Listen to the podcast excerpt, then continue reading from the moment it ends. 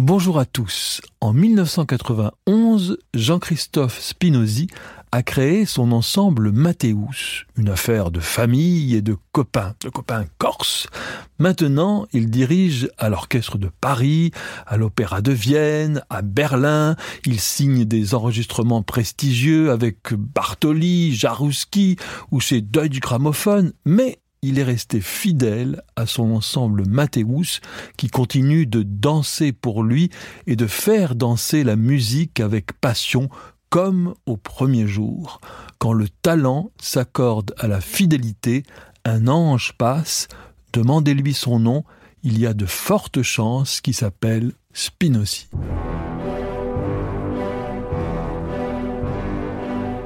Passion classique avec Olivier Bellamy.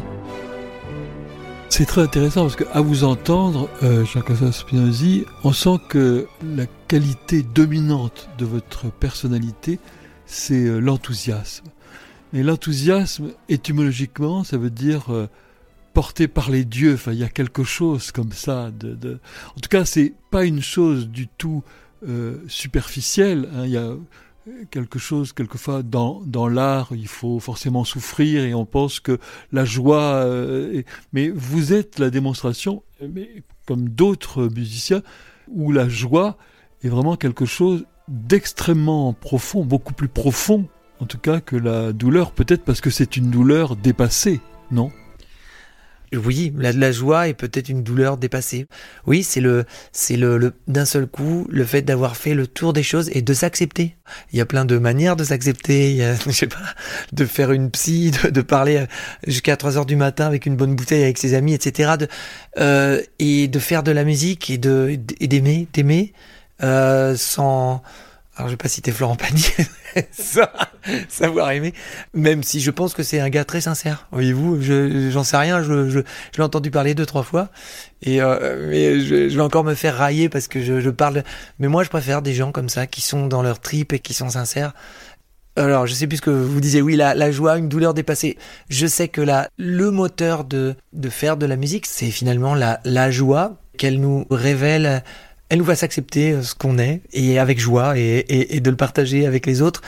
Et c'est bizarre parce que vous avez vu le, fait d'être dans, ce travail-là de la, de la musique et de l'échanger dans le milieu musical, on attend tous tellement de la musique et d'une interprétation que on peut se rendre inhumain, c'est-à-dire qu'on peut fermer toutes les écoutilles et euh, parce que c'est pas pris dans le sens qu'on attendait, euh, se dire ah c'est de la merde, c'est pas il y, a, il y a, tellement de chemins et de chemins qui devraient nous surprendre et nous, nous réapprendre la joie de la surprise dans la musique, puisque on est, moi je, je pense vraiment que la musique est, est merveilleuse pour ça, mais qu'on a eu un, comment dire, une pollution euh, euh, due à, à l'enregistrement. Euh, on, a, on a seulement un siècle finalement de, de retour là-dessus. Et le fait qu'on puisse réécouter mille fois la même chose et fixer un instant qui aurait dû s'évaporer un millième de seconde après, et qui reste. On n'a pas encore le recul sur le fait que ça nous a génétiquement modifié nos sens, nos intérêts. Avant l'intérêt, il venait que chaque musique était unique, était neuve, parce qu'avant, il y a des siècles, on jouait que de la musique contemporaine, de la musique qui, qui croisait les musiques populaires et savantes se croisaient. Et, et finalement, on attendait, on prenait notre plaisir dans la surprise. Aujourd'hui, on prend notre plaisir dans ce qu'on connaît déjà et de ce qui est identifié. Donc c'est une perversion hein, un petit peu de notre plaisir, de notre, de notre bonheur. Ouais, peut-être. Et c'est un petit peu comme des images comment dire des shoots d'images je, je, veux dire euh, dans, dans, sur internet euh, les gens se shootent à l'image à la violence euh, je veux pas je veux pas faire le prude ou je sais pas quoi moi je suis je suis très humain là-dessus hein, mais mais mais je, je le pense des fois pour moi je dis mais pourquoi je regarde ça? C'est horrible je dois d'un secours me dire mais faut que je coupe c'est pas possible. Mais on s'en rend pas compte tout de suite, etc. Et donc dans la musique, c'est beaucoup plus doux. Mais le fait d'écouter 50 fois le, on trouve que c'est bien. Mais avant, ça n'existait pas. Avant, on n'aurait pas supporté de jouer 50 fois. Enfin, c'est un truc de fou de jouer 50, d'entendre 50 fois exactement le, le même truc. C'est cauchemardesque. C'est ce film avec Bill Murray, euh, euh, Un jour sans fin, hein, qui recommence euh, sans arrêt. Alors, moi, j'ai fait des disques, je, je fais des enregistrements, mais ça fait très longtemps que je, je me dis, ben, je, je veux plus enregistrer un disque comme ça parce que c'est c'est trop ouais c'est bizarre c'est bizarre. Et il faut en faire de temps en temps pour pouvoir alimenter son travail. Mais je sais pas c'est très personnel parce que en même temps je suis émerveillé de par exemple la démarche de Glenn Gould qui faisait d'un enregistrement une œuvre d'art en faisant des tonnes de montage et tout et de qui se passionnait là-dessus parce que en fait il aimait sincèrement ça et c'était il construisait une œuvre d'art pour lui. C'était ça c'était sa palette à lui ses couleurs à lui. Et du coup moi j'adore cette idée mais en général c'est plutôt la manière dont on enregistre et dont, dont on travaille là-dessus sur, ce, sur le sujet. C'est pas ça. C'est comme si c'était une fin en soi alors que non. Mais en fait bon les choses ont tellement bougé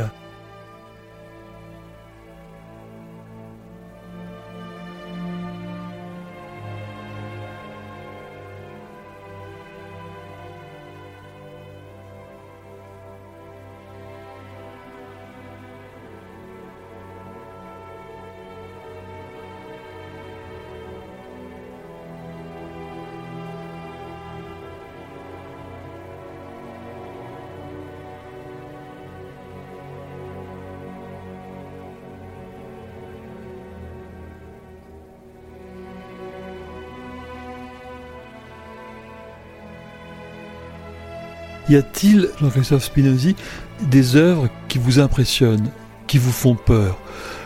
Je pense par exemple à la Missa Solemnis, par exemple.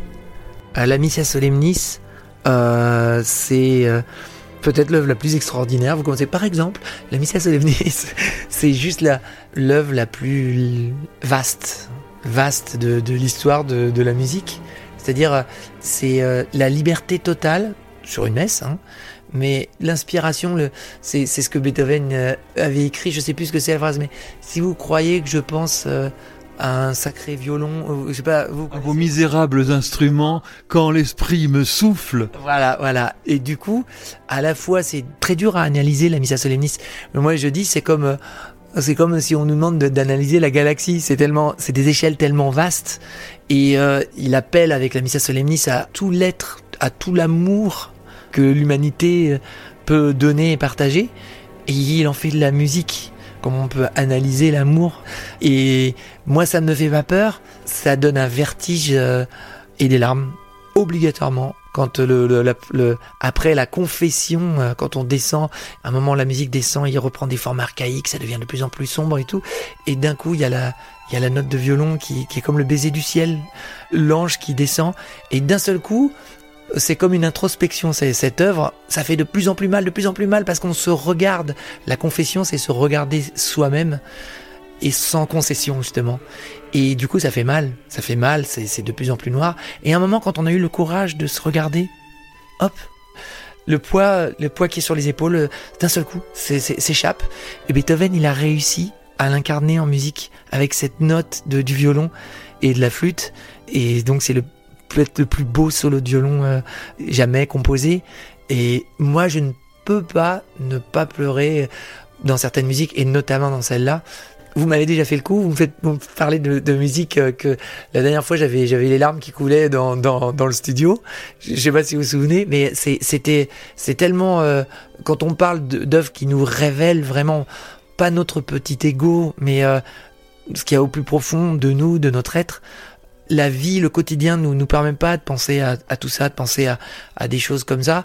Et le l'art, d'un seul coup, peut nous mettre en face de ça. Et des, des médiums comme Beethoven nous permettent de, nous pauvres mortels, d'un seul coup d'être en phase pour une fois avec nous et avec les autres. Et d'un seul coup, ça a plus d'importance. Euh, ok, euh, on est on est misérable, mais c'est pas grave. Et ce, c'est pas grave. Il est dans la Missa Solemnis et euh, et il y a des larmes de du plus pur, euh, de pure joie. C'est ça pour moi, ces œuvres, ce sacré, euh, qui est pas du tout compris euh, souvent. Moi, la musique m'a aidé à regarder, puisque quand on travaille des œuvres sacrées, on est obligé de regarder les textes, à quoi ils correspondent, dans la liturgie, ou dans, ou dans, dans tels écrits, ou dans telle prophétie, ou dans telle... Et des fois, c'est compliqué parce que c'est parabolique, et du coup, il faut... Quand... Et quand on arrive à le traduire en sentiments humain, contemporain, en mots contemporains, on a la surprise de des choses les plus simples et les plus belle et c'est pas du tout euh, euh, ni maso ni ni euh, on n'est pas soumis. Est-ce qu'on imagine que des gens comme Bach, comme Monteverdi, comme Mozart, comme Beethoven, qui étaient tellement religieux, fussent des abrutis soumis à, à une des idées contraire aux sciences ou je sais pas quoi. Non, c'est, pour moi, c'est, c'est bah, renier l'art que de pas considérer que ça parle simplement de l'affect et des sentiments et de l'amour entre les personnes et, et de la joie de d'être vivant et de pouvoir converser avec les autres et avec la nature. Et euh, Ouais, non, c'est pas analysable par la science, c'est ce que je disais, la, la, Missa Solemnis, la galaxie de la Missa Solemnis, elle dépasse euh, les mathématiciens, elle les enchante. Et souvent, quand on entend des gens qui sont des très très grands scientifiques, euh, ils divaguent. Et cette divagation, elle est profondément humaine. Et la musique nous parle de ça.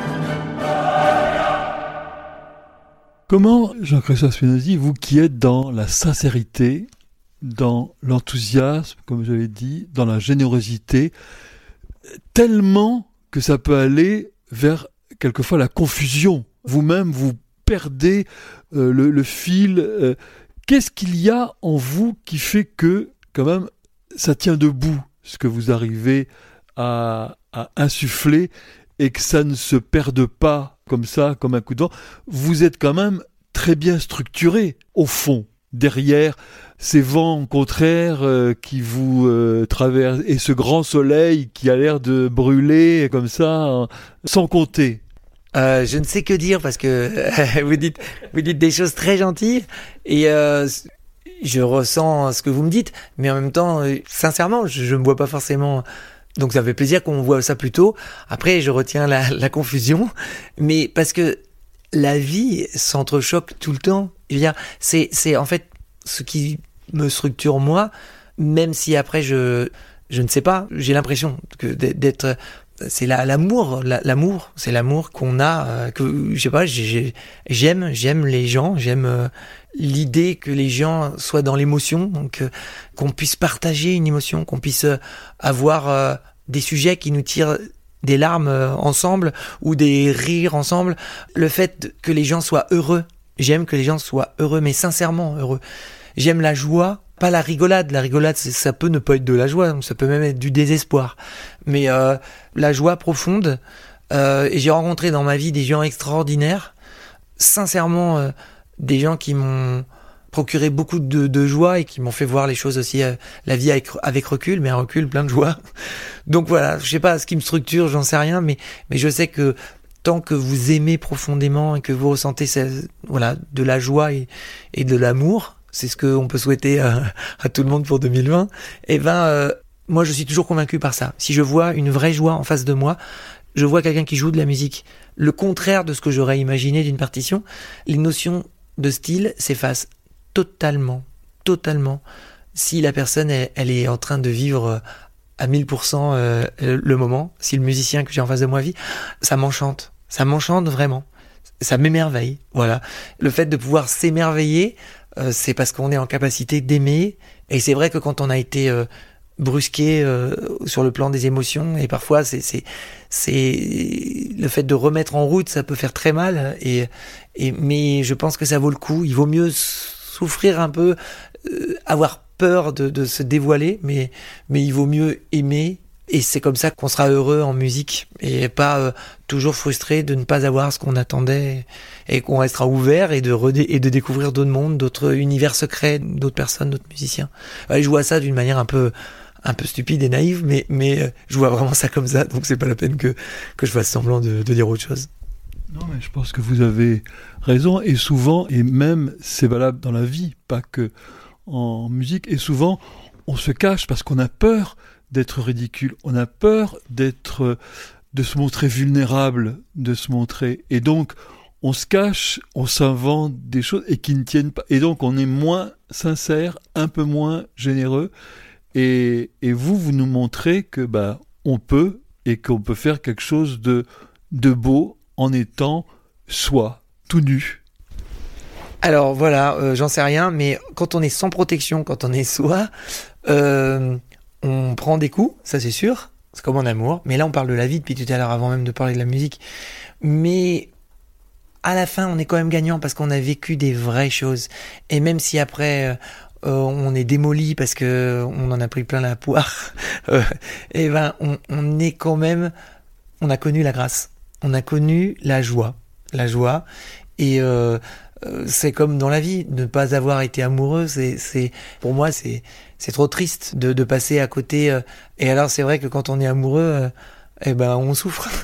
c'est, ça, c'est, fait, c'est fait avec. euh, c'est, c'est, je, sais pas quoi dire. j'ai- Là, par exemple, on est en plein dedans. Euh, on va, on va, on va me dire, ouais, ben, c'est que des banalités, etc. C'est vrai, mais, mais je, je le, je le vis en le disant et du coup, ça me, ça me fait du bien. Donc, pardon si je casse les pieds à, à tout le monde. Vous ne cassez les pieds à personne. Merci beaucoup, Jean-Christophe. Merci beaucoup, Olivier.